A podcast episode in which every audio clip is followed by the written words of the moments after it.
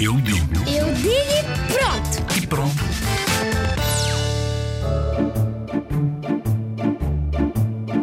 Um castigo é como nós não fizemos algo correto, a outra pessoa chateia-se connosco e dá-nos um castigo para ver se nós não repetimos a coisa má que fizemos.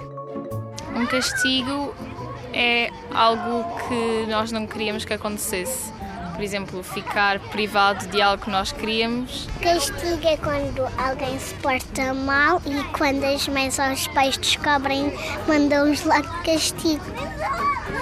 É quando uma pessoa não se porta muito bem e depois não repete o seu ato. O ato.